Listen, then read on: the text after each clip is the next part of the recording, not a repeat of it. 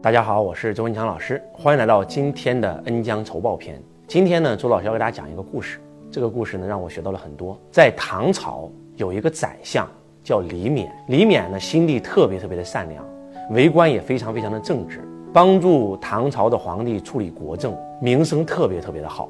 话说这一天呢，李勉巡视监狱，他发现呢，在监狱里面呢，有一个人一直在喊冤，喊得特别特别的凄惨。他看到这个人以后，觉得这个人样貌长得特别特别的端庄。跟他聊完以后呢，他发现这个人呢，可能还真的是被冤枉。这个时候，李勉就想啊，如果他是被冤枉的，我把他放了，将来他会做个好人。为国家做出自己的贡献。那如果他不是被冤枉了，我把他放了，我相信他也不敢再犯法了。所以李勉就跟他谈了很久，跟他讲说：今天我可以放了你，但是你将来一定要做个好人。我不管你到底是不是被冤枉的。他用了自己的人脉和关系，把这个囚徒给放了。那么放了以后呢，这个囚徒呢就变成了一个经商的人。刚开始没有钱，通过自己的不懈努力呢，富甲一方。而李勉呢，因为经常为老百姓说好话，得罪了朝廷，然后到最后被贬。当李勉回到自己家乡的时候，刚好在一次餐馆的用餐里面见到了他被曾经他救过的这个囚犯。这个囚犯看到李勉以后也很兴奋啊，哎呀，说李宰相，当年如果不是你，我就被砍头了，我太感恩你了，你是我的恩人啊，给李勉磕头，啊，请李勉吃饭。知道李勉现在很没落以后呢，跟他讲说，这样吧，你跟我去我家吧。在我家里面，我款待你，我要报恩。那李勉呢，就跟他去到了他的家里。晚上的时候呢，这个囚犯呢，就跟他的老婆在商量，说：“你看，这个李勉李宰相，他曾经饶了我一命啊，他是我的救命恩人啊。我在想如何报答他呢？”他的老婆说了：“那咱给他一千匹布吧。”这个时候呢，这个囚徒就说了：“说我今天这么有钱，我的命就值一千匹布吗？”我觉得这一千匹布虽然已经很贵重了，但是表达不了我对丞相的感恩之情啊。这个时候他老婆说了：“那咱给他两千匹。”丞相说：“两千匹我觉得也不够啊，那这这这这咱咱再想想。”然后这个时候他老婆沉静了一会儿，然后来了一句说：“那咱杀了他吧，夫君啊，你想想啊，他把你放出监狱，但是呢，实际上是用他的职权放了你。假如说他拿这个来要挟你呢，或者说他报官呢？”或者他想侵吞我们所有的财产，一直勒索我们呢？找我们要一千两怎么办？五千两、一万两、十万两，对不对？我们不给他，万一报官呢？我们不又变成死囚徒了吗？不如把他杀了吧，一了百了。这个时候，这个囚徒就想：哎，对，然后就派刺客。就在这个时候，在窗外，他的仆人听到了这两个人的全过程。这仆人就想：你们也太坏了，也太不是人了，怎么能恩将仇报呢？然后就跑到这个客房，告诉了李勉把事情的前因后果。那李勉听完以后也很慌张啊，赶快就翻墙跑了，跑到一个客栈。这个客栈的这个老板看到他神色如此慌张，就问他到底怎么回事。李勉也是义愤填膺啊，没想到这个人干如此龌龊之事，丧尽天良，恩将仇报，然后就把自己的所有的经过啊，全部给他讲了一遍。那么讲完以后呢，这个客家也觉得很伤心啊，很生气，这人怎么能这样呢？这人在我们这特有名啊。这富甲一方是个大员外啊，大善人，经常帮助别人。没想到人面兽心啊！正在讲到这儿的时候，突然有一个蒙面刺客冲进来了，拿着刀。这个时候，这个店家和李勉啊，都是非常非常的害怕和恐惧，因为在想，这是不是就是派那个刺客呀？还真是，这蒙面人拿着刀，结果呢，把自己的这个面罩给摘下来了，扑通一下给李勉跪下了，说：“这个宰相啊，你曾经在做宰相的时候呢？”帮助地方老百姓争取了很多很好的政策，我的父母就是受益者！当我听到您刚才讲的事情原委和因果的时候，我特生气。我没想到这个员外是这样的人，本来我真的是来杀你，但是听到您的真实身份和这段故事以后，我觉得这人太坏了，这种人丧尽天良。来，宰相，你在这等我，我要送你一份大礼。这个时候，宰相还蒙圈呢，送什么礼啊？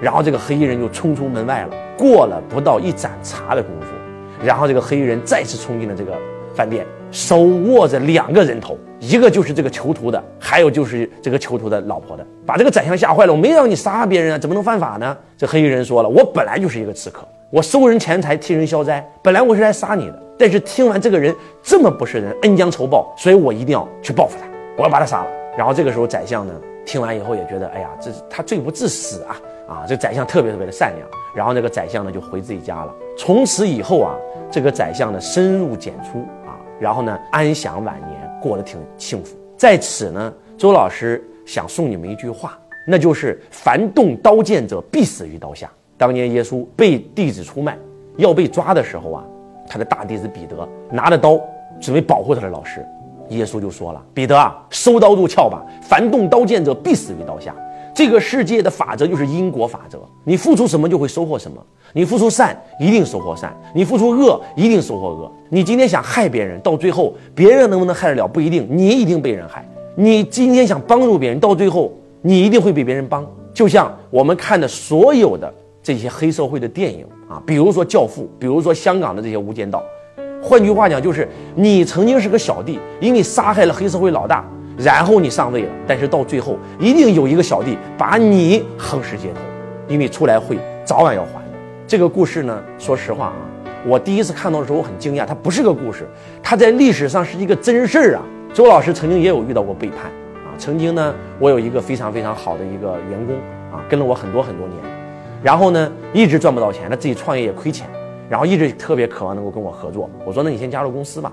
在我公司干了三年以后，我觉得特别付出，然后呢，我就这个给他开了一家公司，整个开公司的钱全是我出的啊，我给他免费分股份，然后分资源，把我所有的粉丝全部倒给他。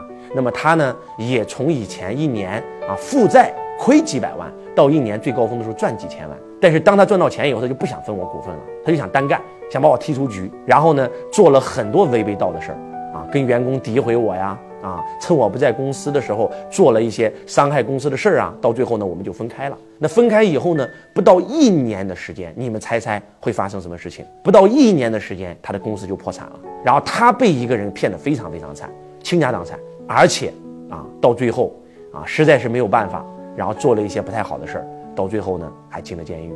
就是这个案例再次告诉我们要善良。周老师被背叛的时候呢，我身边的很多朋友都劝我。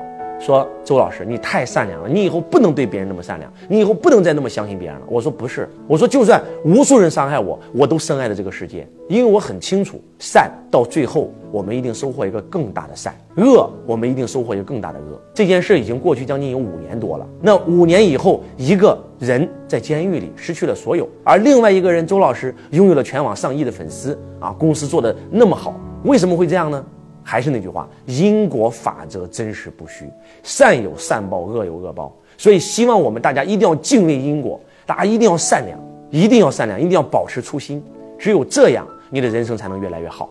因为天道是真实存在的，本欲度众生，反被众生度。凡动刀剑者，必死于刀下。